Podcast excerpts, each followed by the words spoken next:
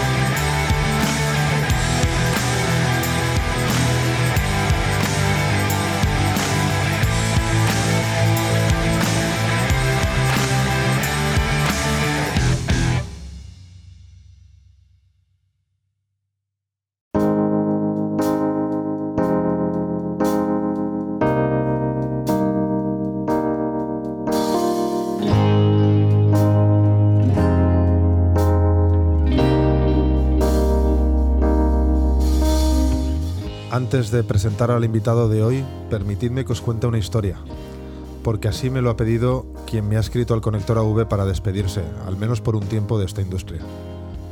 No diré su nombre, ni de dónde es, ni si es técnico o técnica, si es de luces, de vídeo o audio, porque quiere que sea así. Pero ayer me escribió un mensaje que te da de lleno, y no porque nos conozcamos de toda la vida, todo lo contrario. Es una de esas personas que he conocido en virtual y a la que no he tenido ocasión de verla en persona, pero con la que he trabajado para luchar por esta industria desde el minuto uno. Y que como decía en el anterior episodio, me llevo una grata sorpresa con mucha gente, y esta persona es una de ellas. Durante meses ha puesto todo su empeño en luchar por los demás, pero esta situación ya lleva mucho tiempo, y hay familias que no aguantan más, y por eso me escribió porque se encuentra en un momento agridulce. Más amargo que dulce, pues tiene que dejar su pasión de toda la vida dedicada al escenario para poder traer dinero a casa y trabajar fuera de este sector.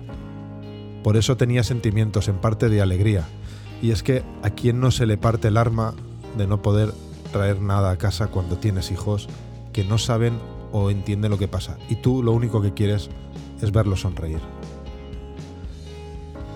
pero entiendo ese amargor de ver cómo se escapa el sueño de trabajar viviendo tu pasión.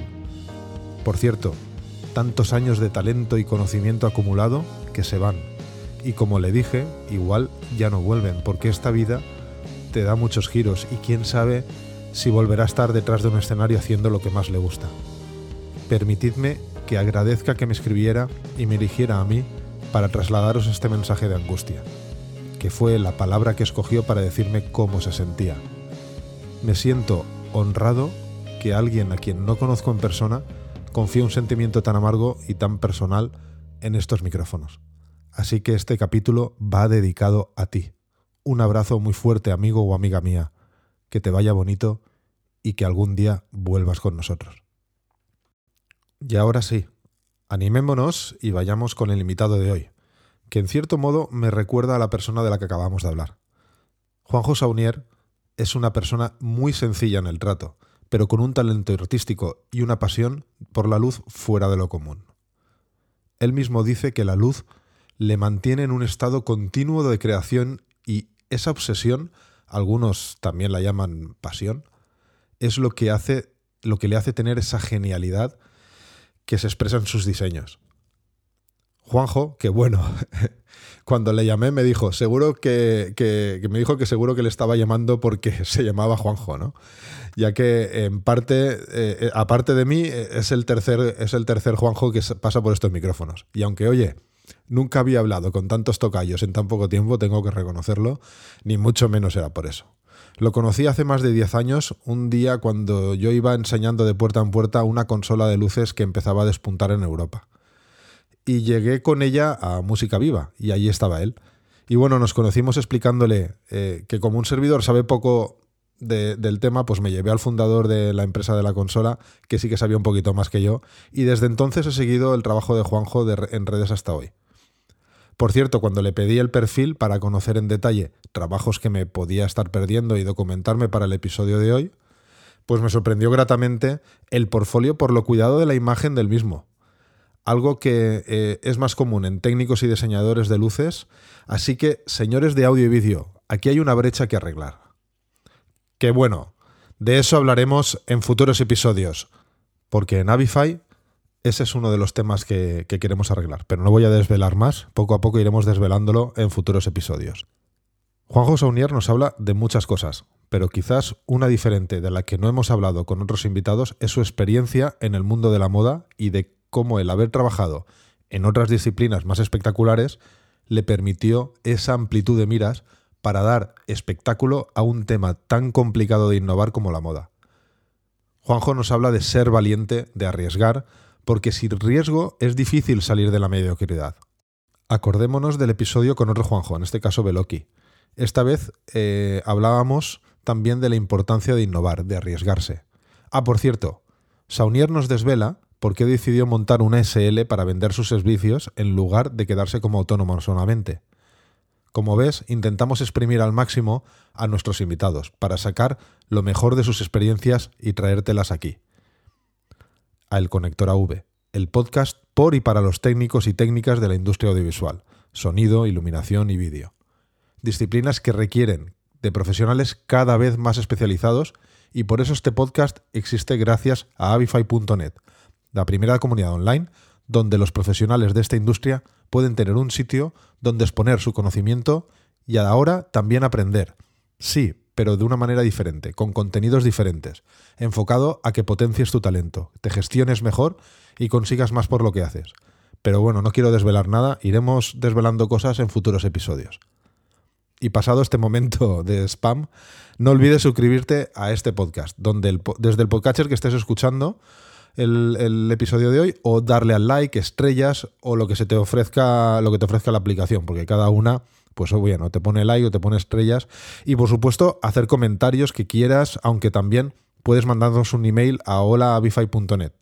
Perdón, a hola.avify.net, ahora sí algo que nos hará especial ilusión. Pues este trabajo del podcasting muchas veces no sabes hasta dónde llega, ya que parte de los datos de la audiencia, que bueno, eso es una asignatura pendiente del mundo del podcasting, pues eso, no hay más, no hay más feedback que ese y es como si hablaras al viento. Pero en fin, hecha esta confesión, se acabó el enrollarse. Y vamos ya con nuestro invitado de hoy, Juan José Unier, a quien la luz le mantiene en estado continuo de creación. Dentro audio.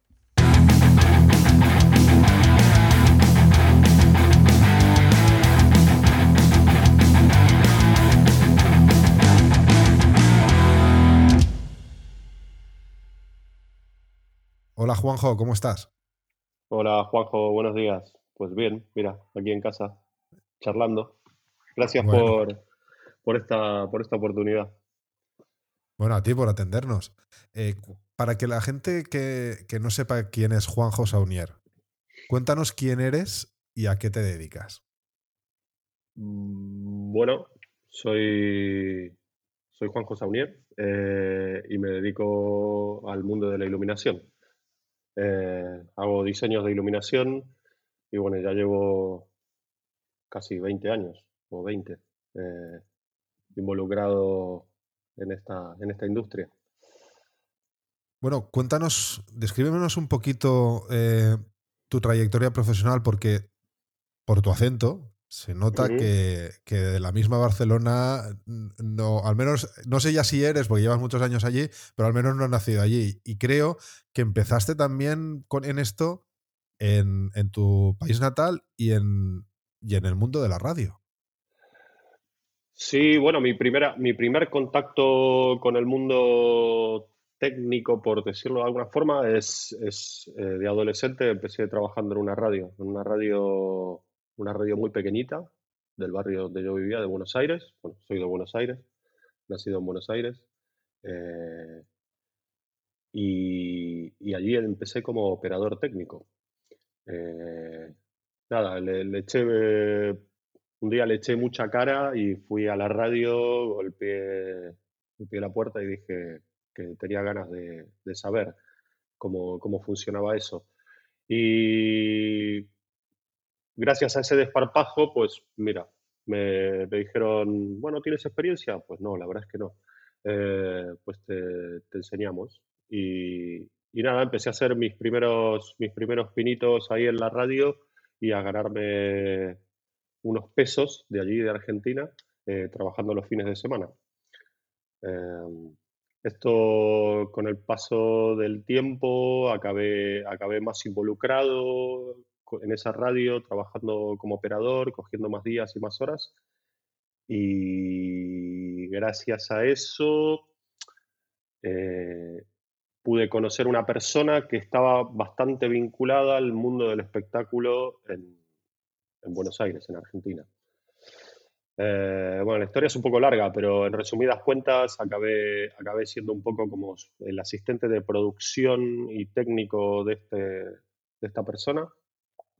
Y, gracias a ello, a un espectáculo en concreto que realizó durante un periodo corto de tiempo en un teatro de la calle Corrientes en Buenos Aires, eh, tuve la posibilidad de conocer a, la empresa que hacía el servicio técnico en aquel teatro, que era el Teatro Alvear.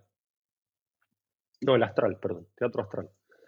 Eh, y la verdad es que la parte técnica a mí se me daba bastante bien, tanto en sonido, porque bueno, por la experiencia que ya tenía en la radio, y además eh, estaba en ese momento estudiando, estaba estudiando una carrera técnica en el secundario, yo soy electrotécnico, que es como, aquí sería como un FP de electricidad. Em, pues de a poquito me fui, me fui vinculando y fui metiendo mano. Eh, la, empresa esta que, que, daba servicio al teatro, en un momento, bueno, la obra, la verdad es que eh, el espectáculo teatral este pasó sin pena ni gloria y seguramente no quede registro alguno. Eh, la calidad era más que discutible. Eh, pero bueno, esto me permitió relacionarme, relacionarme con esta empresa y, y, bueno, y me ofrecieron un trabajo ellos y empecé a trabajar. Era una empresa muy pequeñita que lo que tenían era iluminación y sonido y, ahí empecé a hacer de todo, porque los técnicos que trabajábamos allí, pues eh, montábamos tanto sonido como iluminación. Eh, sí, y has acabado, fueron los inicios. Ya has acabado eh, dedicándote a la iluminación. ¿Por qué? Acabo dedicándome a la iluminación porque la iluminación me acaba atrapando el, sonido, el sonido me gustaba, eh, me gustaba mucho, siempre me ha gustado mucho la música, mm, disfruto mucho con ella, he tocado durante un tiempo instrumentos, eh, pero la iluminación me acaba, me acaba seduciendo. Eh, mm, realmente, realmente, realmente descubro, descubro la posibilidad de, con la iluminación descubro la posibilidad de, hacer cosas diferentes.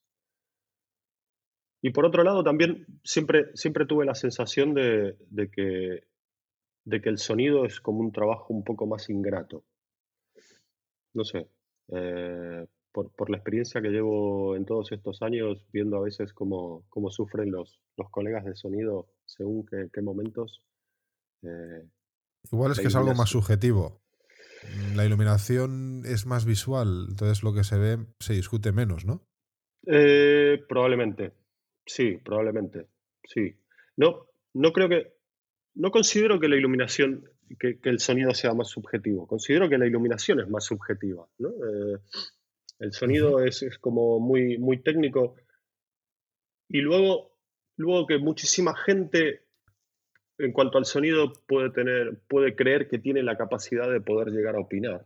Entonces, además, cuando, no sé, a mí me sucede a menudo, ¿no? Que cuando leo alguna crítica periodística, por ejemplo, sobre, sobre algún concierto X, el que sea, eh, ah, sonó fatal, no sé qué, o el sonido muy malo, y pienso, pobres técnicos, eh, porque a veces realmente tienen que trabajar en condiciones muy complicadas. Eh, en, cambio, en cambio, la iluminación es, bueno, sí que, sí que hay gente que puede estar como más dispuesta o, puede creer que está, tiene más criterio para opinar, pero, pero es, es mucho más subjetiva. O sea, al final, eh, salvo, salvo críticos muy especializados o, gente del sector, podemos llegar a decir, pues esto está bien hecho o mal hecho. ¿no? Mm, no, sé, lo veo de esa manera. Y, más allá de eso, es que, en resumen, es que me acaba, me acaba atrapando. Y técnicamente, técnicamente despego muchísimo a nivel iluminación cuando llego aquí a España. Eh, realmente, realmente empiezo, durante dos años trabajo en Buenos Aires en esta empresita donde hice absolutamente de todo y donde los aparatos que había eran, eran, bueno, era lo que había en ese momento, en esa empresa, que, que para mí eran la hostia, pero que bueno, luego cuando llegué aquí a España me di cuenta de que, buf, estaba años luz. ¿no? imagínate que mi primer contacto con cabezas, bueno, con cabezas móviles, no, con, focos móviles fue Golden Scan 3. Y en la empresa donde yo trabajaba eh, teníamos cuatro Golden Scan 3 1200 y cuatro Golden Scan 3 575. Y aquello era como una joya de la corona. Quizás por eso te, tocaba más agudizar el ingenio y acabas dedicándote a la iluminación, eh, digamos que, que, acabas haciendo muy buenos diseños que yo he visto, eh, pues, pues quizás por eso, ¿no? Te tenías que tenías poca cosa con lo que con lo que trabajar y eso al final, las que hacemos muchas veces de recursos, te hace agudizar el, ingenio, ¿no? Y hacer, hacer más con menos.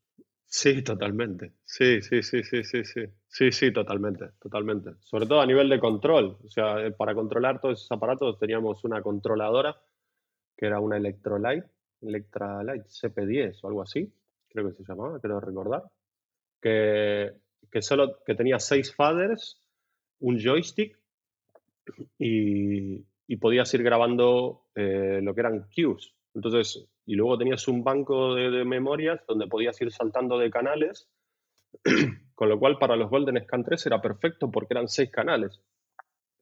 Eh, y, tenías que ir grabando uno a uno y luego ir enlazando esas cues y podías hacer un chase o podías hacer una secuencia. Era una cosa bastante, bastante faraónica poder, poder realizar una escena con, con un aparato de esos. Bueno, ni hablar que, claro, el tema del, del focus era era manual. O sea, es que ahora lo pienso, hay veces que me acuerdo de eso y pienso, qué locura. Eh, enfocabas el gobo, enfocabas el gobo eh, lo más lejano posible, donde considerabas que tenías que proyectar, te subías con una escalera o, con una máquina, si tenías suerte, y ajustabas el enfoque manualmente de cada aparato. Entonces tenías ahí la referencia ya. Si tenías foco lo más lejano posible, pues ya tendrías foco luego, ¿no? Muy loco, muy loco. No te, que, no te quejes, que al menos tenías joystick.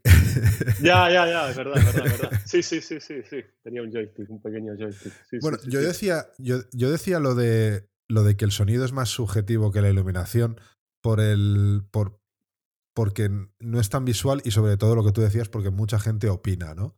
En el sentido de que, por ejemplo, y yo estoy seguro que tú, que has, sido técnico de sonido, lo has hecho, como lo han hecho todos, que es el típico que, ¿puedes subirme un poquito los graves? Y tú haces como que tocas el ecualizador o puedes subirme un poquito el nivel de la guitarra y, tú, haces como que lo haces, pero no lo haces y te dice, perfecto, perfecto. Ya, ya, ahora suena de puta madre, ¿no? sí, sí, sí, sí. Ahora sí, yo por eso digo que es, que es muy subjetivo. Sí, sí, sí, es verdad, es verdad. Sí, en ese, en ese sentido sí. Pero, pero bueno, eh, yo como técnico de sonido, pues no me considero como tal. O sea, hoy en día y luego de haber trabajado al lado de auténticos cracks. En esto, claro, mis conocimientos son, son muy, muy, muy, muy pequeños.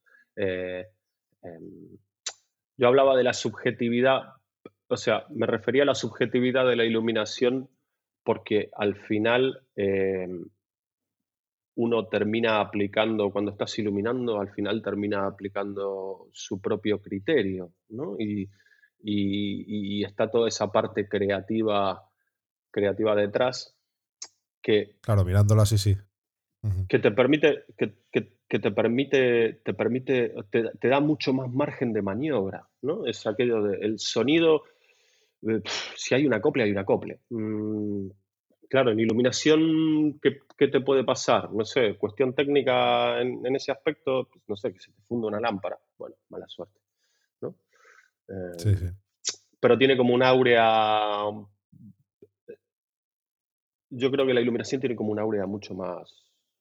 Bueno, quizás. quizás más artística. Eh, el, sinónimo de, un acople en iluminación quizás es que ciegues al artista o al propio público y luego ya se pierda la mitad de, lo que pasa después porque, porque se le quedan ahí las, las lucecillas, ¿no? En, la retina. Eso sería para mí un acople en iluminación. Sí, puede ser. Pero, pero aún así todo es un efecto que hoy en día se utiliza mucho. O sea, al final... Sí, sí, la cegadora, claro. Sí, sí, sí. sí. Mm. Bueno, y, y en 2009 creas ya aquí en España tu propia empresa que se llama Los Coordinate. Ahí es cuando te planteas ser freelance con tu propia SL. ¿Por qué un nombre tan peculiar también? Los Coordinate es un nombre un poquito diferente. Eh, cuéntanos un poquito que, cómo es ese proceso que tú tomas esa decisión. Me interesa sobre todo por, por otros técnicos que, muchas veces están trabajando y se estén planteando cuándo deberían ser SL o cuándo no. Y, luego el, nombre, que me genera mucha curiosidad. Bueno, me planteo, me planteo el, dar este paso mm, primero por una, por una situación peculiar eh, a nivel profesional. Era yo, yo estuve durante muchos años vinculado, vinculado profesionalmente a una empresa que ya no existe, que es Música Viva, que era de aquí de Barcelona, una de las empresas más grandes que hubo aquí en Barcelona. Eh, en el año 2008, si no recuerdo mal, eh, Música Viva es comprada o absorbida por un grupo, por un grupo de capital riesgo eh, que se llamó, acabó llamándose Alfazón, eh, que a priori parecía como que aquello iba a ser la hostia. sí, lo recuerdo bien. Sí, ya, bueno, creo que es una historia muy conocida, ¿no? La de este grupo en, aquí en, España. Eh, tampoco hace falta entrar en muchos detalles. Bueno, en resumen, em, me, encuentro, me encuentro en la situación donde todos los, los o, muchos de los clientes para los que yo trabajaba en música viva eh, empiezan a estar como, como descontentos o, o, bueno, no tan, no tan convencidos de cuál es el trato que están recibiendo por parte de esta nueva empresa porque la realidad es que a nivel interno, a nivel interno cambió mucho. Entonces, eh, me, empiezan a llamar a mí directamente. Entonces me dicen, eh, Juanjo, mira, bueno, a mí me parece bien que ahora Música Viva se llame Alfazón y que haya otra gente al frente de esto, eh, pero yo quiero que tú te sigas encargando de mis trabajos. Y ese fue como el puntapié inicial. O sea, es bueno dar el salto y, arrancar con esto pues de otra manera.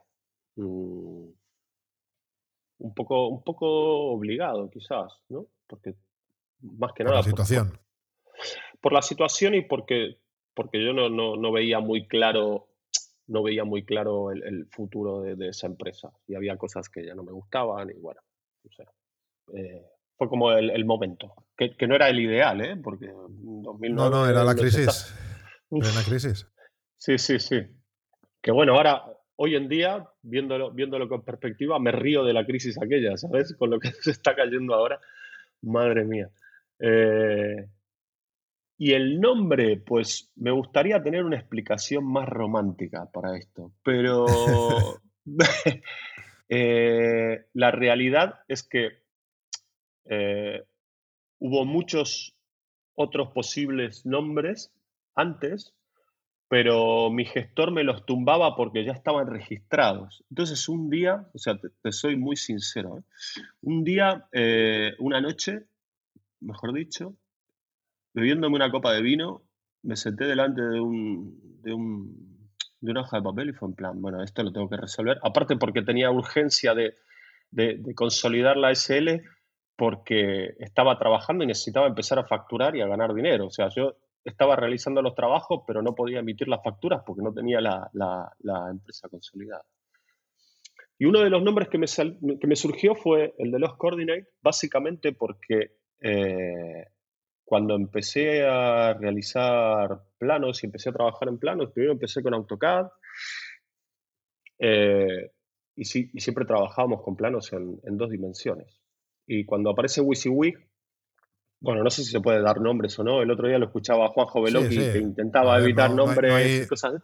Sí, no, es, el objetivo del podcast hacer publicidad de nadie, sobre todo porque yo no soy yo no soy objetivo, porque yo me dedico a fabricar equipos, pero, pero por supuesto, eh, que si tienes alguna cosa que, decir, pues eh, se dice y ya está, no hay ningún problema. Bueno, cuando, cuando empiezo a trabajar con este, con este visualizador eh, em, y empiezo a, construir cosas en 3D, claro, en todo momento el visualizador te hablaba de la, la, coordenada perdida, ¿no? Que hasta ese momento, ahora es algo como habitual, ¿no? Hablar siempre en tres planos, ¿no? Es X, Y y Z pero en ese momento, allí por el año, eh, por el año, no sé, 2006, o sí, 2006, 2005, pues no era tan habitual. Y fue aquello, siempre, siempre me, generó curiosidad aquello, ¿no? De la coordenada perdida. Y, y lo pensé en inglés y, y dije, pues suena guay, ¿no? No sé perdido de coordenada perdida o perdido de coordenada. No lo imaginaba, ¿eh? Pues sí, sí. Bueno, pues está chulo. O sea, quiero decir, el, origen está, está chulo. ¿no? Me, esperaba cuando has dicho que, que, no tenía nada de romántico, me esperaba algo peor. Pero, sí. pero siendo esto, siendo, siendo esto está, está guay la idea. No, y la verdad es que en inglés suena, bueno, suena diferente. sí, suena diferente. Sí, sí, sí, sí. Oye, al menos genera. Hablando, Hablando, hablando dices que, estabas en casa con una copa de vino pensando, eh, ¿y ese vino era, era Rioja o era Malbec? ¿Qué prefieres? Pues, uff, eh, primero, me gusta mucho el vino. Eh, ya somos dos. Y lo, disfruto, y lo disfruto mucho, y disfruto mucho descubriendo vinos. Em, debo reconocer, debo reconocer que cuando, cuando cuando llegué aquí, llegué como muy fanatizado con el, venía como, bueno, muy fanatizado con lo mío, ¿no? Aquello de argentino, no sé qué, el vino argentino, que esto y lo otro. Y, y aquí en España he descubierto unos vinos increíbles. O sea, además he tenido el placer de, de poder eh, demostrar a amigos argentinos eh, que han venido para aquí que también les gusta mucho el vino y, y, y decirles, no, no, tienes que probar esto y, que han flipado. Honestamente, soy muy fanático del, de la Ribera del Duero. Eh, ah, Rioja me gusta, sí. Bueno, sí, me, refería a una denominación española o, argentina, porque hay rivalidad en el mundo del vino ahí. Sí, sí, un poquito. Sí, sí, un poquito. Pero, pero bueno, disfruto de, todos, ¿eh? O sea... Hombre, claro, como, buen consumidor. Sí, sí, sí, sí, sí, sí, sí, sí, sí, sí, disfruto de todos. Sí, sí, y una, y una, una pregunta, Juanjo.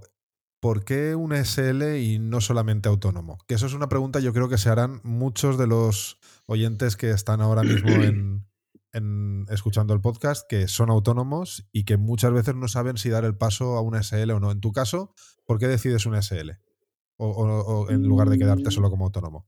Decido, decido hacer un SL básicamente por una cuestión fiscal. Mm, porque, porque fiscalmente con una SL estás como más protegido, ¿no? Y no Eso como, es verdad. como persona física. Al final, eh, y luego a nivel, a nivel impositivo, yo creo que, bueno, depende del nivel de facturación que tengas, pero sale más a cuenta. Eh, por, por, ilógico que parezca, ¿no? Y por, por loco que parezca eh, el hecho de, bueno, no sé, nos tendríamos que poner alguna cuestión muy, muy técnica y fiscal. Sí, bueno, de hecho nosotros vamos a dedicar en, en, en Avify, vamos a dedicar un webinario eh, para los miembros que va, a estar dedicado justamente a este punto de inflexión. Yo le llamo un punto de inflexión en el momento en el que es ya más rentable y, quizás más interesante el transformarse en SL en lugar de, continuar siendo autónomo. Hay, hay, un momento en el que sí que, es más interesante y eso justamente es una de las cosas que vamos,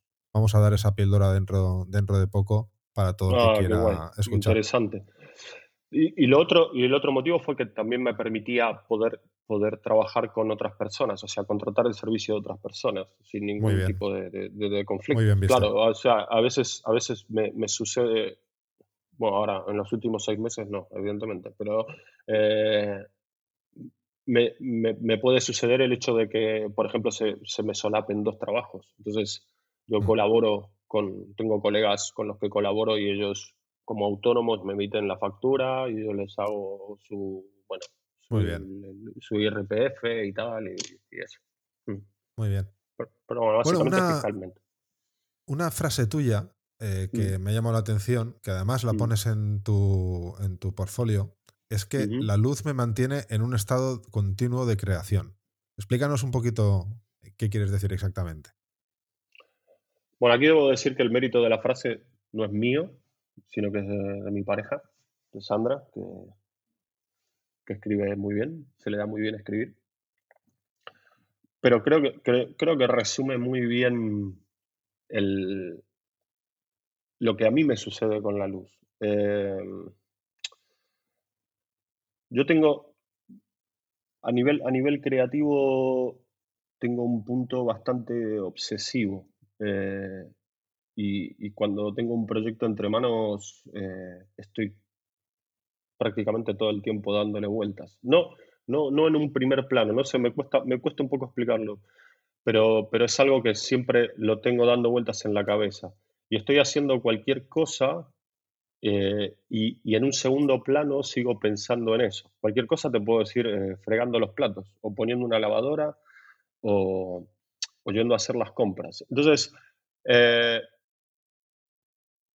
encuentro, puedo llegar a encontrar una fuente de inspiración en cualquier, en cualquier momento, en cualquier, en cualquier ámbito en el que me encuentre. O sea, no, no puedo, no puedo, me cuesta explicarlo, ¿eh? pero no puedo, no puedo dejar de ver luz. es, bueno, un poco, raro. Eh, no sé, mm, entro en una tienda y, y, y inmediatamente eh, me fijo en, cómo está iluminada eh, o las sensaciones que me genera eso. Mm, a día de hoy, y, a pesar de, haber vivido un tiempo en Madrid, eh, esto que te voy a decir quizás es una chorrada, pero cada vez que llego a Madrid, y si tengo la suerte de que sea un día soleado, pues disfruto del brillo del cielo de Madrid. O sea, es algo que, que brilla completamente diferente a muchas otras ciudades de España. Y no, no, tengo explicación, creo que no existe explicación científica, no lo sé, nunca la he buscado. Eh, pero, por ejemplo, el sol de Madrid, eh, el cielo de Madrid brilla más que el cielo de Barcelona. Es muy curioso. bueno, eso es que no has venido a la ciudad de la luz, a Valencia.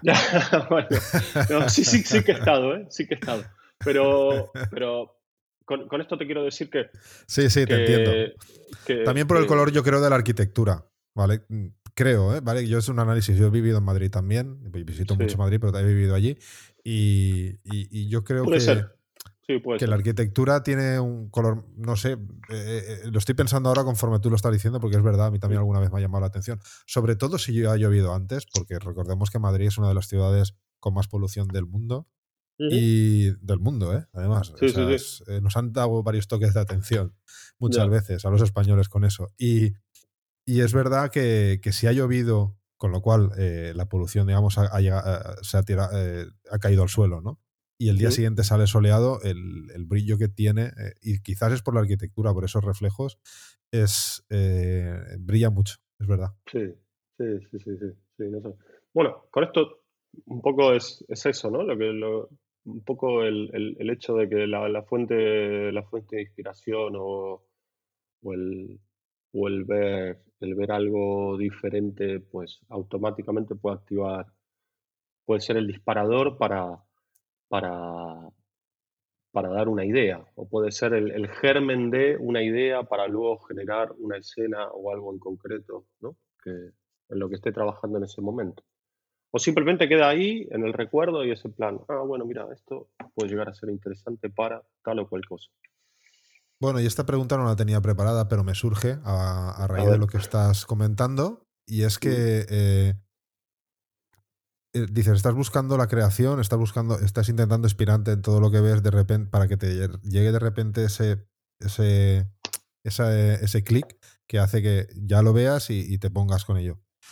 Pero supongo, como todo creativo, que tendrás tus crisis de creatividad. Es decir, el momento en que no hay nada que se te ocurra, no hay nada que...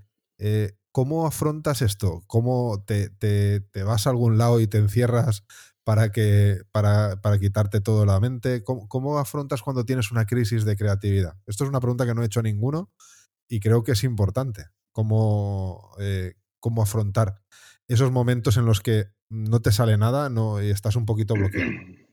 Mm, cuando estoy trabajando, cuando estoy trabajando en, un proyecto, eh, no, puedo, no puedo desconectar.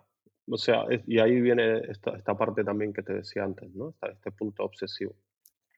Entonces, quizás, eh, no lo sé, necesito hacer como algo como algo muy mecánico, mm, como podría ser, no sé, botar una pelota contra una pared.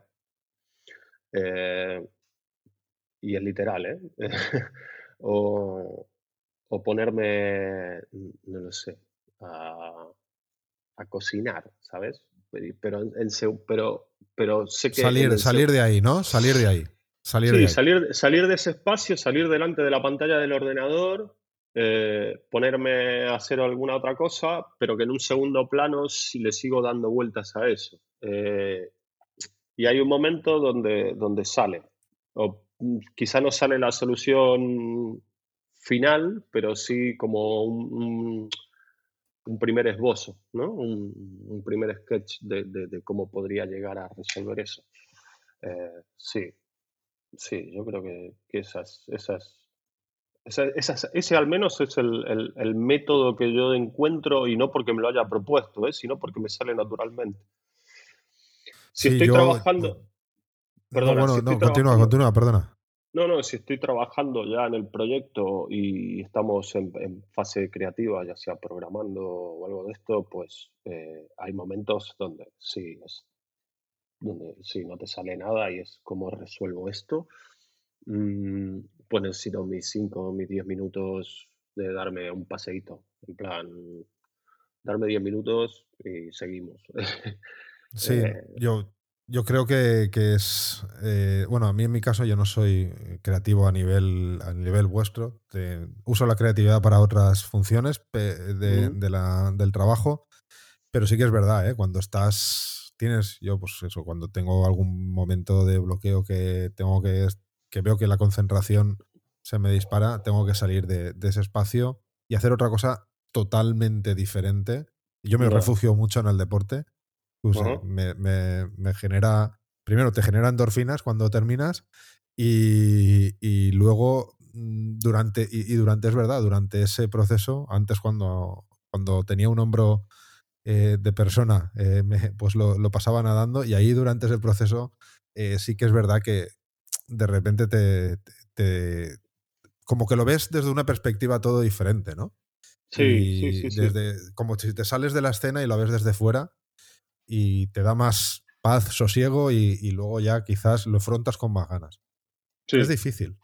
Sí, sí, es complicado. Hay momentos que son complicados. Sí, sobre todo en esta, lo que nosotros nos dedicamos y cuando y cuando hay poco tiempo. esto, esto, es complicado de resolver. Bueno, como nos vamos un poquito del tema, mucho, mucho corporativo has hecho, pero también has hecho festivales. ¿Cómo se trabaja en uno y otro campo? ¿Qué diferencias notables nos dirías que hay entre el corporativo y los festivales? Cosas positivas de, un festival, pues que, bueno, al final estás colaborando con algo, con, o sea, estás poniendo tu... Con lo que la gente disfruta, que son emociones, ¿no? Sí, claro, sí, sí, estar en un control y ver la gente saltando y flipando y pasándoselo bien, pues siempre es agradable. Eh, otra cosa que te da el festival es tener la posibilidad de trabajar para o con gente muy potente. Eh, con lo cual siempre es una fuente de aprendizaje.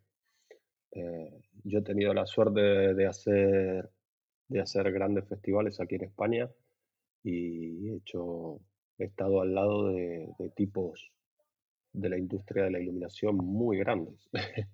Eh, y eso siempre está bueno. O sea, al final estamos constantemente, yo al menos estoy constantemente aprendiendo y, y, en, ese, en esos momentos también puede ser una fuente, una fuente de inspiración, ¿no? O sea, al final ver, eh, ver bandas, ver bandas potentes eh, o colaborar para que esa banda potente eh, pueda hacer su show también, también forma, forma parte de, ese aprendizaje y, y, poder, poder empaparte de, gente realmente muy grande, ¿no? que lleva muchos años en este y que tiene muchísima experiencia y hace cosas muy espectaculares. No sé, como por ejemplo, mm, no sé, ahora me viene a la mente, pues hace unos años atrás hice el Rockfest aquí en Barcelona y el cabeza de cartel era Aerosmith. Pues el, técnico de iluminación de Aerosmith para esa gira era Cosmo Wilson, que es el, el mítico técnico este de, que que ha girado con ACDC por todo el mundo, bueno, con Aerosmith y con un montón de bandas. Eh, no sé, el otro día, el otro día que escuchaba el podcast de, Juanjo, de Juanjo Veloki, que hay que ir aclarando porque somos muchos Juanjos. Eh, eh, bueno, algo, algo, algo tendrá que ver el locutor. ya, es verdad, es verdad, es verdad. Yo creo que, yo creo que el mérito, en realidad el mérito de que yo esté aquí es este, es mi nombre, ¿no? No, otra cosa. Eh, pues que hablaba de Roy Bennett, pues yo, yo tuve la, la, oportunidad de ver a Roy Bennett trabajando una edición de un Primavera Sauna aquí en Barcelona que, que, tocó, que tocó de Q. Mm, no sé, ver, ver trabajar a gente como Rob, Sinclair con Pet Shop Boys, que es un tío que me flipa, que hace cosas brutales. Eh, bueno, está guay, está muy guay. Eh, sí, sí, sí, está muy guay. El corporativo, ¿Qué, tiene de positivo? a mi parecer, primero que, el, entorno, el entorno normalmente es bastante controlado, si hablamos de corporativo puro y duro en cuanto a congresos y este tipo de cosas. Em, el entorno está muy controlado, puedes realmente a mí, a mí lo que me resulta atractivo del corporativo es que, que yo participo activamente en lo que es el diseño y me encargo de eso, con lo cual mi, trabajo ya no es tan técnico, a pesar de que algunas veces tenga que meter un poco de mano. Em, porque quiero aclarar que nunca dejamos de ser técnicos, ¿no? Esto, básicamente, porque, porque a lo que nos dedicamos está íntimamente ligado a la parte técnica. O sea, sí, es verdad que hoy, con mi situación profesional, pues ya no descargo camiones. Eh, ya no, no, monto truces o no cuelgo motores. primero, suerte porque no sé si el cuerpo me daría para eso, pero, pero, pero que seguimos ligados a la parte técnica. Entonces, eh, bueno, en cuanto al corporativo, sí, claro, el, diseño, en, los corporativos que yo trabajo, el diseño es mío, entonces bueno, ahí hay una parte de realización profesional y creativa muy guay. Eh, y que te permite, te permite aplicar, aplicar conceptos de, otras, de otras disciplinas eh, y seguir sorprendiendo. Mm, yo básicamente lo que busco es eso, eh, hacer cosas nuevas y diferentes. Y la moda, porque dentro del corporativo, bueno, por llamarlo así, has hecho muchos mm. desfiles. Eh, digamos que tienes una parte tuya de, de especialización casi ya en moda también. Eh, sí. Has hecho, has hecho mucho y ahí hay que afinar bien la luz, porque estamos hablando de que eh, lo, que está lo que se intenta vender ahí en esos desfiles es la ropa. Así que los blancos tienen que ser muy exactos, eh, ¿Es algo fundamental el tema de los colores? No lo sé, ¿no? Estoy preguntándotelo porque realmente los colores reales de la ropa, ¿hasta qué punto se exige que esa luz no false tus diseños, ¿no? En este caso, no acaben falseando la realidad del color real de la ropa. Ya, bueno, aquí, aquí quiero hacer una aclaración. Bueno, no es una aclaración. Quisiera, quisiera comentar algo que para mí es, es, importante y, es, y, es, y ha sido un salto cualitativo en, cuanto a conocimientos en mi carrera profesional y es el hecho de que cuando yo empiezo, em, empiezo a trabajar en el mundo de la moda, a mí se me abre se me abre un concepto completamente diferente de la luz. Eh, me, veo, me veo en la obligación de, realmente entender, eh, entender la iluminación desde otra manera o desde otro ángulo. Mm, y esto me permite adquirir muchísimos conocimientos. No en cuanto, no en cuanto a, a la parte estética, sino a la parte más técnica de, lo que es el foco, el tipo de foco con el que estoy trabajando eh, y, cómo, funciona, cómo funciona ese aparato, cómo emite luz, cómo la distribuye. Em, me acabo haciendo un máster en esto. Eh, sin, sin, proponérmelo, eh, pues me empiezo a literalmente a quemar las pestañas entendiendo o intentando entender, ahora creo que ya lo he conseguido después de tantos años, eh, cómo funciona realmente un, diagrama fotométrico, ¿no? Y, y cómo cuando, cuando, un fabricante te está entregando, te está entregando una información sobre, sobre los datos fotométricos del aparato que está, que está vendiendo, eh, realmente, realmente saber lo que te está diciendo, ¿no? Que ese aparato, pues, emite luz desde este punto hasta este punto, que, bueno, que hay un degradado, que esto es algo que si haces festivales o haces, no sé, igual teatro, eh, no es tan importante, ¿no? Al final, mm, eh, bueno, se ve que, que, es algo que te permite, no sé, a mí, a mí en este caso en concreto me permitió, me permitió me permitió hacer un salto muy cualitativo. Y lo que, y lo que sucedió en la moda conmigo es que yo empecé a hacer cosas aquí en España en moda o a iluminar de una manera que hasta ese momento nunca se había hecho. No, por, no porque sea un crack, sino básicamente porque era joven, eh, no tenía nada que perder y siempre he tenido este punto de paracaidista kamikaze y, arriesgué. Arriesgué y me salió bien. Eh, y, ahí encontré una beta, encontré como un nicho y, realmente lo disfruto mucho. O sea, esto me llevó a ver, a ver mucha moda eh, a nivel internacional y no porque me interese la ropa, ni muchísimo menos. ¿eh? O sea, a nivel la, la ropa me da bastante igual. Eh, pero a nivel internacional es que en moda se hacen cosas a nivel de iluminación muy potentes, muy potentes. Y hay gente muy, muy, muy potente iluminando moda. Eh, y yo he tenido la suerte de poder trabajar con alguno de ellos y estar a la par.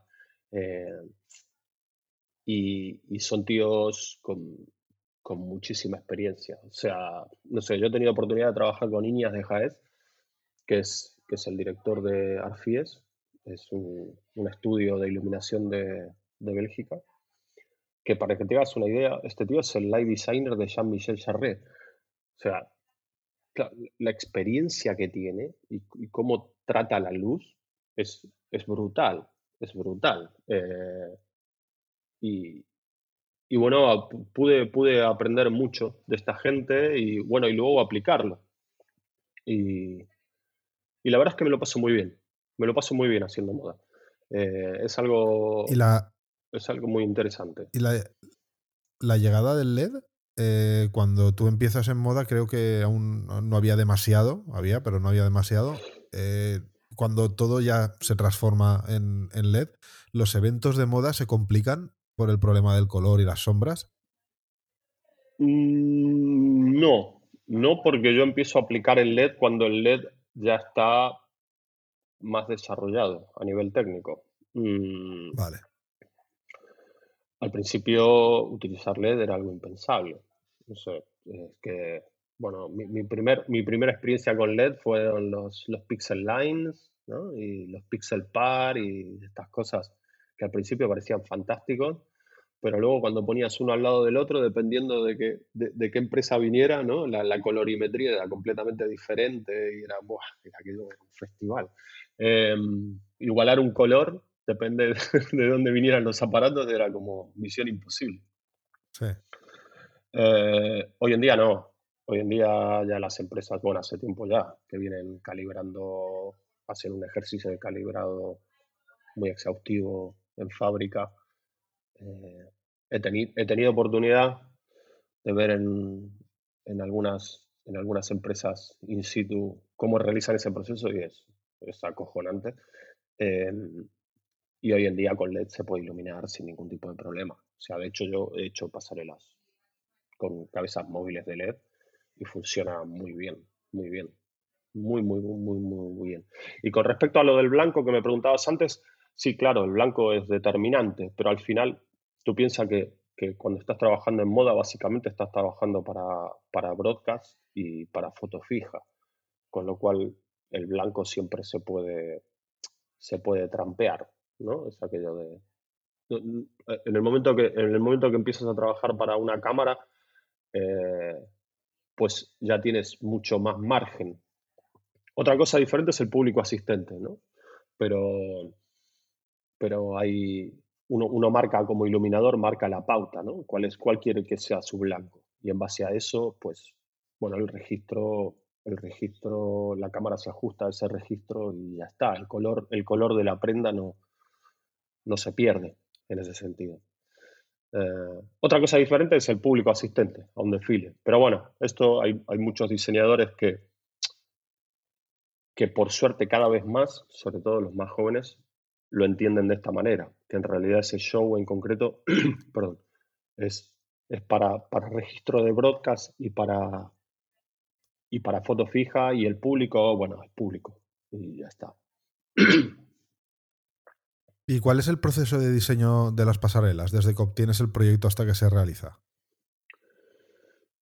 El proceso de diseño, bueno, un poco la pauta viene marcada, siempre hay un director artístico, que es el que está en contacto en primera instancia con el diseñador y que busca, y que busca un efecto en concreto o un ambiente, una ambientación.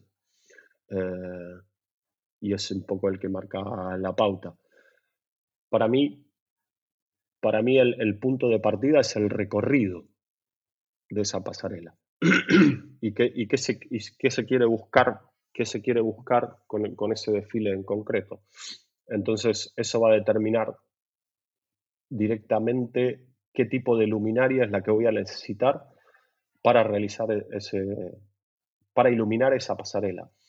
Eh, luego, Luego vienen, bueno, si hay elementos escenográficos y cosas por en medio, o suceden, o suceden diferentes actings dentro de, un propio desfile, pues sí, claro, hay que, hay que, hay que tener en cuenta iluminación para, para destacar esos elementos, ¿no? Pero, pero bueno, básicamente es, es, es el recorrido. ¿Y qué, qué, buscan? Si buscan luz y sombra, que hoy en día cada vez se utiliza más, a mí me gusta mucho hacerlo, pero controlado, o sea, desde, desde siempre, siempre con, con criterio, ¿no? Aquello de no, no, no, no, que se vea una sombra porque en realidad está mal iluminado, sino que estoy, tengo esta sombra o tengo este salto en la cara, eh, o la modelo entra en luz y sombra porque realmente estoy buscando esto. Y, y, al diseñador y al director artístico también, porque quieren darle un toque más dramático a, a, su, a su colección, ¿no? porque así lo requiere. Eh, varía mucho. Mm, no sé, por ejemplo, yo hago la, hago la, hay, una, hay una semana, se hace la semana de la moda aquí de novias en Barcelona. Claro, cuando haces desfiles de vestidos de novia, pues, ¿no? El vestido de novia tiene, la luz tiene que ser muy brillante, muy homogénea. Eh, hay una parte, tiene, tiene que tener hasta, como un punto un poco naif, ¿no? Eh, la luz, porque bueno, al final lo que se está vendiendo es como una ilusión, ¿no? Es el vestido de novia y todo lo que esto, esto conlleva para, muchísima gente.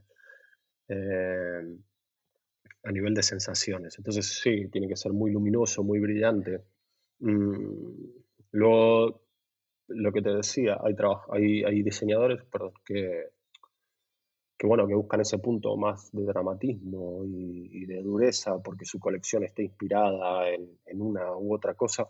Eh, y, buscamos eso. Y, es muy satisfactorio cuando, cuando, cuando lo consigues. Yo me lo paso muy bien, me lo paso muy bien haciendo moda. Es, es muy laborioso, sobre todo a la hora de enfocar, eh, sobre todo si trabajas con recortes y lleva mucho tiempo y te dejas, la vista se desgasta mucho, pero, pero el resultado es, es muy bonito. A mí, a mí me gusta mucho. Además, lo guay que tiene la moda es que los, los shows son muy cortos. Tú piensas que un, desfile de moda, igual estás hablando de como mucho 12 o 14 minutos, como muy largo. Con lo cual. ¡Ostras!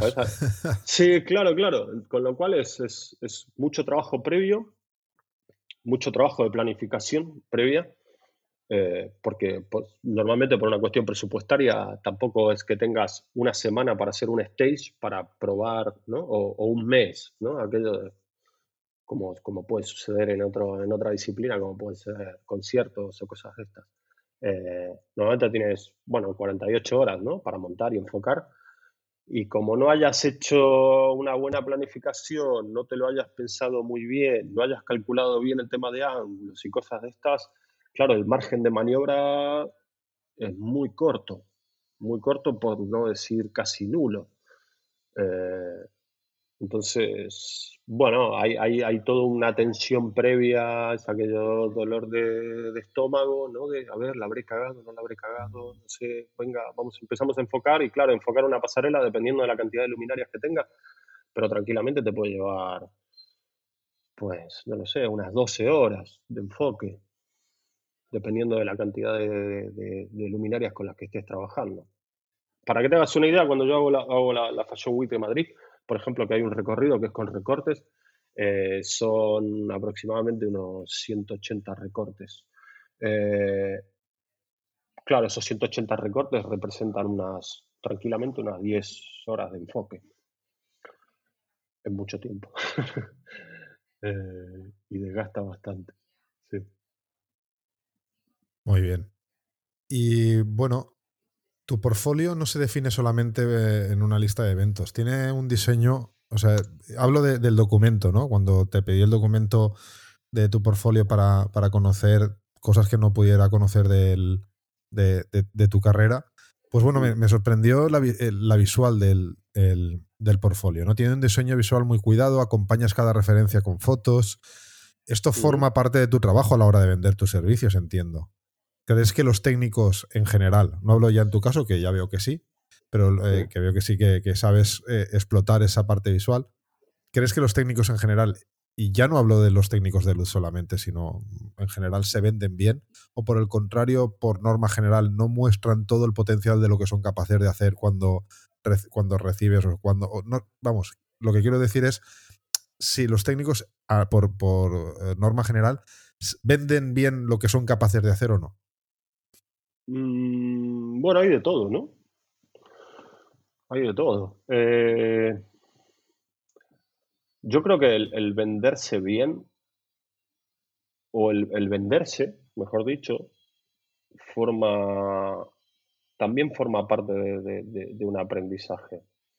Eh, yo he tenido que aprender a venderme. O sea, no, es algo que me ha salido naturalmente.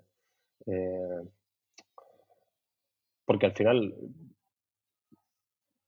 bueno, al final tengo una empresa, ¿no? Y necesito captar nuevos clientes. Eh, claro, ¿cómo, haces para vender que haces buenos diseños de iluminación o, se te da bien lo de iluminar cosas si no, si no enseñas algún trabajo previo, ¿no? Es complicado. Eh, en el caso de los técnicos, mm, sí, hay de todo. Hay gente que sí, que sabe venderse y que, y que ahora, sobre todo ahora, ¿no? Por el tema, todo con el tema de las redes sociales y, y, que hay mucho acceso a mucha información y que es muy fácil acceder a ella, pues, pues sí, ves gente que, sí, que se vende bien y que cosas, eh, que hacen cosas muy chulas y, son muy interesantes. Eh. Y luego hay otra parte que se venden, que a mí me ha pasado y es curioso, pero las fotos que cuelgan son de trabajos de otras personas, ¿no? O en concreto mías. Vaya tela. Ya, ya. Vaya tela. Es curioso, ¿eh? Sí, sí, y me ha pasado en más de una ocasión. Es curioso. Bueno, eso es como mentir en el currículum. ¿Cómo, cómo? Que es como, como mentir en el currículum, digo, que, bueno, ya te apañarás. ya, ya, bueno, pero no sé, bueno. Fastidia, sí, hay de todo. por supuesto. Sí, sí y, no creo que yo sea el único, ¿eh? seguro que a más de un colega seguro, ha pasado esto. Em, pero sí, creo que hay de todo. Es importante verse bien, es importante eh, desarrollar como esta faceta más comercial. Yo debo reconocer que a mí me cuesta bastante. Em, y, gracias por, por, el, por el comentario del, del portfolio. Eh, a mí me parece muy chulo. Bueno, gracias, gracias. Eh, me, llevó, me llevó un rato eh, hacerlo y le di bastantes vueltas. Eh, pero, pero ya te digo, no, no, no, considero que, que, sea un, buen comercial de mi trabajo. Creo que aún me sigue faltando bastante. Pero bueno, al menos lo intento. No sé. Hago lo que puedo en ese aspecto. Bueno, y a, nivel de, a nivel tuyo, a nivel técnico, ¿cuál es el sitio más difícil de iluminar con en el que has tenido que trabajar? El sitio más difícil. el sitio más difícil, no sé, se me vienen unos cuantos. Es, curioso porque los más difíciles luego son los que, los que quizás más satisfacción pueden haber, haber dado. ¿no? En algún aspecto, los más difíciles para mí en cuanto a corporativo son los, eh, los que por, características eh, arquitecturales pues son, son complejos. Eh, Sagrada Familia creo que has hecho algo, ¿no?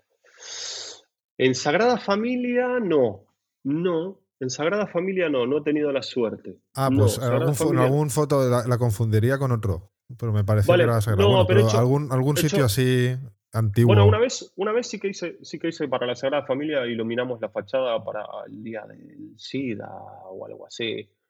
Eh, y esta anécdota es interesante porque es, eh, bueno, no sé si se puede decir, pero no creo que los de la Sagrada Familia lo escuchen.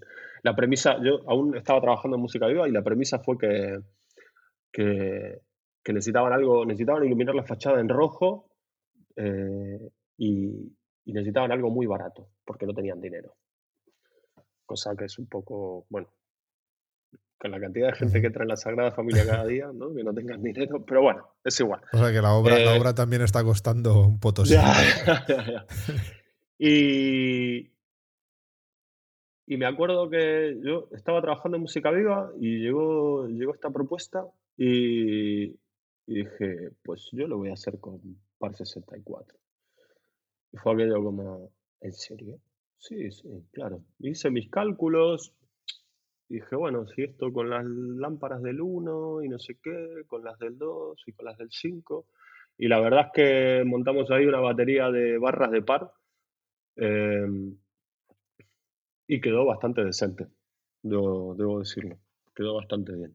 Pero, bueno, más allá de esto, lugares, lugares complicados. Eh, he tenido la posibilidad, por ejemplo, de trabajar en una iglesia, que no, es la Sagrada Familia, pero es la iglesia del Tibidabo, em, que está aquí arriba, detrás del Parque de Atracciones, aquí en Barcelona, para la presentación del último libro de Carlos Ruiz Zafón.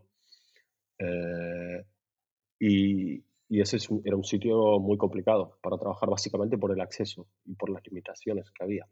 Eh, pero bueno, en el momento que el, sitio es complicado, también se transforma en un. Hay, un punto extra de desafío, ¿no? Porque es aquello de con muy poco eh, tener que resolver algo mm, y que quede guay, que sea bonito y que, funcione. También, también yo siempre parto de la premisa, y es algo que lo, lo, tengo siempre muy presente, es el hecho de que para mí siempre menos es más. ¿no? Soy, soy más partidario siempre de poner poco y aprovecharlo bien que, que poner mucho y, y que quizás haya cosas que no se acaben, no se acaben encendiendo. Eh, ¿Y, el, ¿Y el entorno en el que más has disfrutado? El entorno que más he disfrutado. disfruto, disfruto mucho. Disfruto mucho en, en, los espacios donde, donde la arquitectura ya me da, me da mucho de sí. Entonces disfruto iluminando, iluminando eso o, convirtiéndolo o haciéndolo diferente. Una de las grandes una de las grandes cosas que, nos permite la iluminación es, el hecho de poder transformar un espacio.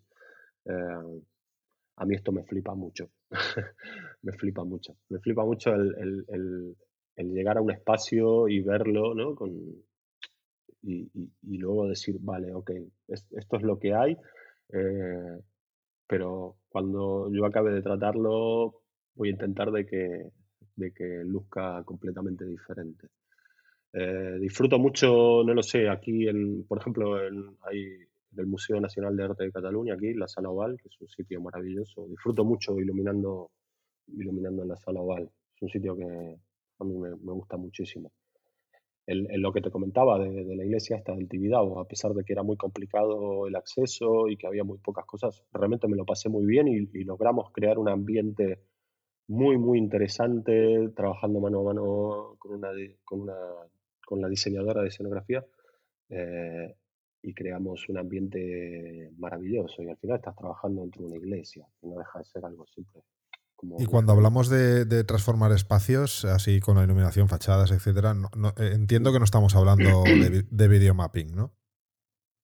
es decir, mm, no. no te has dedicado a eso. No, no, no me he dedicado a eso. Y la verdad es que me cuesta. Eh, me cuesta, no, no por la cuestión técnica, sino porque... ¿Por la artística? Mm, no, lo que sucede es que no me... Con el videomapping me sucede algo curioso, y es que la primera vez que vi uno realmente flipé, pero luego siempre tengo la sensación de que estoy viendo más de lo mismo. Sí. Mm, entonces, es, verdad. es algo, es algo que, que, a priori no me seduce. Sí, sí que me parece interesante la herramienta de vídeo como tal, como fuente de luz. Eh, no me parece Eso es lo que te iba a contar, que cómo afecta a tus diseños el vídeo. Si lo, si lo has usado mucho o has tenido que convivir con él, o por el contrario, siempre está en un segundo plano. Sí, bueno, pero básicamente para, para, redondear lo anterior, ¿eh? lo, que no me parece interesante, eh, no sé, eh, ver una fachada transformada en una pecera con pececitos de colores. O sea, mm, no sé. Mm, no, no, sí, hay una, hay, una, hay una parte artística que no, que, no está explotada ahí, ¿no? Por decirlo de alguna manera. Que no se está usando el videomapping, solo se usa para ver que técnicamente es posible, pero no hay una parte artística que, que combinado con, la tecnología pues te haga ese efecto wow, ¿no? Sí, exacto. Y, he, trabajado, no, no involucrado en el videomapping, pero sí, sí haciendo iluminación que estaba incluida dentro del show. Y, hay cosas que, sí que son interesantes ¿eh? y que tienen un concepto y que están muy trabajadas. Eh, pero disfruto, así todo disfruto más eh, haciendo iluminación para para un videoartista que ha creado un videomapping que estar involucrado en el proceso del videomapping en sí. Mm, sí, sí, sí, me lo paso mejor, definitivamente. Y a nivel, a nivel de vídeo, pues el vídeo siempre está ahí. Eh, el vídeo hoy en día es el pan nuestro de cada día. Mm, tenemos que, aprender a convivir con él. Eh, cuando trabajo en corporativos, sobre todo si la fuente de vídeo es una pantalla de LED, pues intento, intento tener el, control, no, no físicamente, o no directamente a través de mi consola, pero, pero sí, sí tengo una, una relación directa con la gente del LED y yo soy, o al menos lo intento, el que marca las pautas en cuanto a intensidad y colorimetría de la pantalla. Básicamente porque a la gente que, está en el LED o, que ha, producido el, contenido para esa pantalla de LED no tiene en cuenta otros criterios, ¿no? que es eh, que como puede ser, por ejemplo, temas de intensidades o temperaturas de color o cosas de estas. Entonces, sí que, sí que yo asumo ese papel. Eh, básicamente porque me interesa, porque también quiero que luzca mi iluminación y porque, y porque, y, porque para, para, cuidar un poco la, la visión general o, la visual general de lo que es todo, todo el show. Eh, sí, le, meto, le meto mano, le meto mano y, pero básicamente en eso, en cuanto a intensidades, a temperaturas de color y, y a cosas de este estilo. Sí. Y bueno, sí, en, el mundo corporativo eh, tú has trabajado con clientes de todas las nacionalidades, porque has hecho tema internacional. ¿Qué cliente es más, más difícil a nivel de corporativo? Porque el corporativo quizás tiene un nivel de exigencia diferente al artístico, en el sentido de que, eh, eh, pues bueno, las exigencias son muy diferentes. Pero lo que sí que me muchos invitados al podcast me trasladan es que que, el, nivel es, el nivel de exigencia en esas partes es muy alto, ¿no? Entonces, en este caso, ¿cuál es el cliente más difícil así a nivel general? Digo nacionalidad, es decir, bueno, sé, el americano, el, asiático, porque en Barcelona, por ejemplo, de Asia sí que habéis tenido bastantes eventos, eh, el europeo el español, no sé, que nos cuentes cuál es el más difícil y por qué. El más difícil es el chino, sin duda. El chino. Sí, sí, sí, sin duda. Eh, ¿Por qué? Porque, porque provienen de una cultura completamente diferente a la nuestra y, no, y muchas veces no, no entienden, no entienden de, tiempos y, o lo que puede llegar a implicar eso eh, y, y, hacen cambios de última hora que son realmente muy complejos de resolver. Y por más que se lo expliques, pues no lo entienden, no lo entienden. Eh, están habituados, son, son como muy disciplinados, ¿no? Entonces eh, están habituados a que cuando el jefe habla, pues todo el mundo hace lo que el jefe dice. Yo he vivido situaciones... Sí, yo, yo, conozco bien esa cultura. curiosas. he vivido situaciones muy curiosas. Sí, sí, sí. De que un chino medio un bolo se, se pone a gritar y, y, todo el mundo empieza a correr. No, no los occidentales, ¿eh? pero los. Sí, sí, sí, funcionan un poco. Es, es, Sí, bueno, es así. Eh, sí, sí, sí, sí. Eh, los, más, los más fáciles o, o, los más accesibles en cuanto al corporativo, quizás, quizás los americanos porque tienen un concepto, los americanos y los británicos, tienen un concepto de show muy internalizado. Entonces se entienden. Quizás lo que, lo que lo tengan es muy, muy. Eh, ¿Cómo decirlo? Muy estandarizado. Eh, los americanos son mucho de estandarizarlo todo al milímetro para que todo salga perfecto, pero que haya las mínimas preguntas posibles, ¿no? Sí, sí, sí, sí, sí, sí, es eso, pero, pero al final como, como suele, o al menos en mi caso, eh, hay un muy buen trabajo previo, eh, es, muy fácil y es muy fluido, ¿sabes? No hay, no hay prácticamente no, no, dan margen de error. Y yo en un entorno así, la verdad es que me entiendo, me desenvuelvo bien, mm, se me da bien. Eh, sí, Sí, los americanos y los británicos. Sí, sí, son muy estándar, pero, pero a, pesar de, tener un estándar muy definido, eh, tienen un concepto de show muy claro y saben técnicamente, saben, cuando, un productor americano o británico, bueno, o alemán, mm, mm, vienen y te piden algo, eh, saben lo que te están pidiendo. Y si le decís que no y se lo explicás, pues lo entienden porque entienden técnicamente. ¿sabes? Culturalmente ya lo tienen asimilado, llevan muchos años en esto, o al menos eso es lo que a mí me sucedió, ¿no? Con, mi experiencia. Claro, un chino, un chino no entiende que le digas que no. no lo entiende. Claro. claro, Entonces, claro, a partir de ahí poco hay que, poco margen hay para la discusión, ¿no? O la explicación. Es como, si ya no entiende que le diga que no.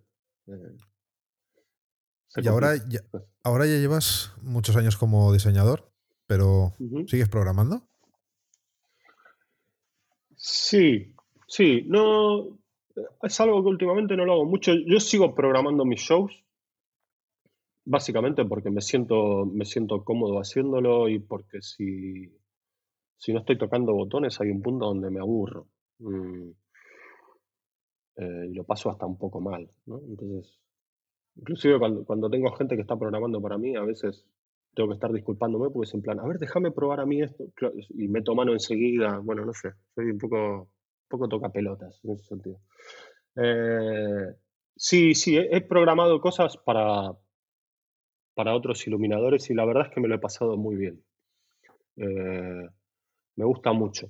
Me gusta mucho sobre todo la parte donde, por, la parte donde donde hay un momento donde más allá de que el iluminador esté trabajando, se, genera una simbiosis eh, y una conexión en donde ya sabes eh, lo que te va a pedir.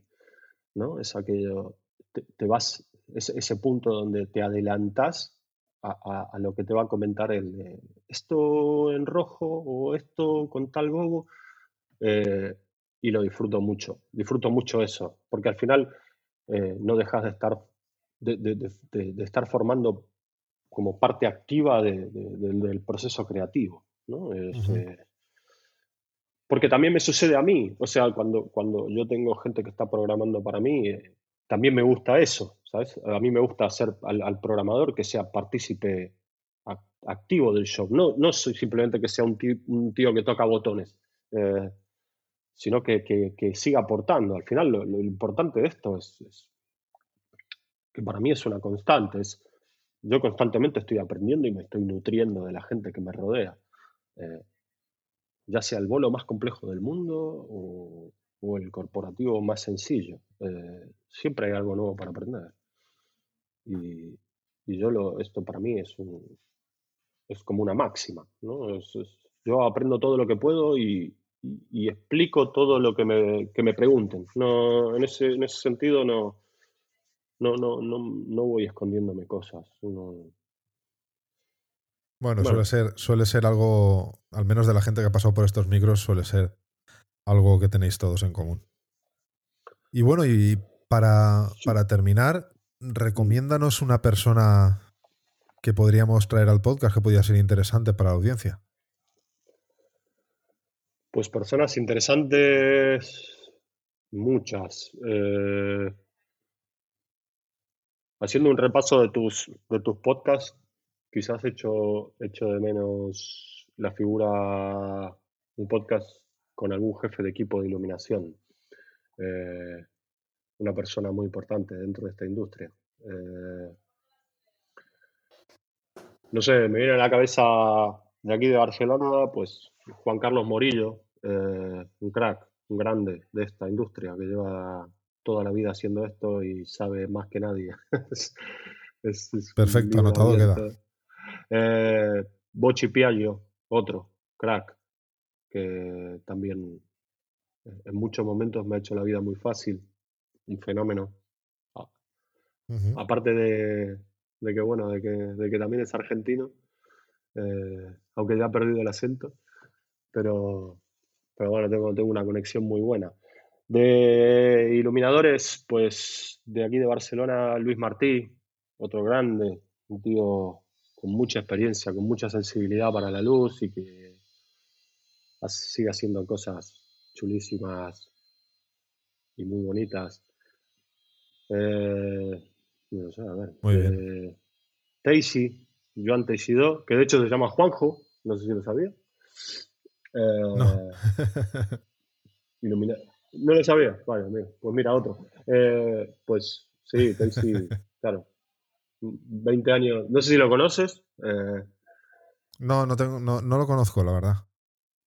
No, pues un grande, un grande. Un grande y con muchísima experiencia también y que también hace cosas muy bonitas y que sigue, sigue investigando y sigue creando. Sí, sí. Bueno, cómo podemos, cómo podemos encontrarte en redes, bueno, para seguir tu trabajo, ¿no? ¿Cómo podemos encontrarte en redes sociales o en internet? Pues en redes sociales a través de Instagram tengo una cuenta, una cuenta abierta, que es Juanjo Saunier. Eh, ahí me podéis encontrar, donde voy colgando fotos de mis trabajos. Y luego en LinkedIn. Eh, lo, de la, lo de la web aún es una cuenta pendiente. Estoy trabajando en ello. Pero no sé, espero en breve, en breve tenerlo resuelto. Eh, y poco más. No, no, soy un gran aficionado al tema de las redes sociales. De hecho, me tuve que poner las pilas un poco en, esta, en este último tiempo para, básicamente por, por, por, lo que hablábamos antes, ¿no? De la parte comercial, porque al final es, es, como la única forma de, de, poder de poder vender un poco más el trabajo que uno hace, ¿no? Y tener más visibilidad en el mercado. Muy bien. Bueno, y hasta aquí la entrevista. Espero que, hayas disfrutado con ella y esperemos también que sirva para los aprendizajes para la audiencia. Yo creo que, hay muchas cosas aquí de las que podemos sacar eh, petróleo de, lo que nos has explicado hoy. Eh, me ha interesado mucho la parte de moda. Creo que es muy, muy interesante esa, ese cambio en el concepto de cuando vas a iluminar moda, cómo eh, tienes que, que, cambiar muchos, prejuicios que, o, creencias o, forma de iluminar que, que tenías en, en, otro tipo de eventos y la moda mm. al final me, ha, rayado mucho y es verdad, yo nunca lo había pensado que, que la moda es eh, un bolo de, de, 12, 15, 20 minutos y me suena un poco, aunque, aunque quede muy valenciano esto, pero me suena un poco como la falla, ¿no? Que construyes todo un año la falla para quemarla en dos días, ¿no? Pues esto es un pues poco así, ¿no? Es, es, mucho trabajo de preproducción para consumirlo muy rápido, ¿no? Casi no te da tiempo ni a disfrutarlo. Pero bueno, me ha parecido muy interesante. Así que nada, te agradezco un montón que hayas eh, accedido a, nuestros micrófonos y, y, esperemos a ver, esperemos que esto acabe pronto y que volvamos todos a, poder trabajar en eventos, en, pasarelas, en, cualquier otro tipo de, de, trabajo que, requiera un el servicio de un técnico, un creativo de, la industria audiovisual. Bueno, gracias, gracias a ti por esta posibilidad. Eh, ha sido un placer, la verdad es que me, lo he pasado muy bien, me he sentido muy cómodo. Eh, y sí, ojalá, ojalá pronto podamos volver a vernos las caras y a estar compartiendo momentos y alguna birra, porque sé que has prometido, vas prometiendo Bueno, pues a ti, lo que haremos, aquí lo que haremos es una cata de Malbec contra Rivera. A ver qué, a ver qué, a ver qué gana. Eso está hecho, eso está hecho. Muy bien. Pues nada, un placer, Juanjo. Gracias. Un abrazo. Otro, que vaya muy bien. Adiós. Bueno, y hasta aquí la entrevista de hoy con Juanjo Saunier. Yo me llevo bastantes aprendizajes, no sé vosotros. Espero que os haya gustado. Y como dice Juanjo, pues bueno, yo creo que hemos estado los dos bastante cómodos. La, conversación ha sido bastante amena, aunque hace un montón de años que, no hablábamos. Y nada, eh, espero que te guste. Recuerdo que si quieres que entrevistemos a alguien, nos lo digas a través de comentarios en las redes sociales o también enviándonos un email a hola.avify.net que le vuelvas a dar, si puede ser, al, al like o a las estrellas, que nos comentes los episodios en, en tu podcatcher. Y aquí lo dejamos hasta el siguiente episodio. Hasta luego.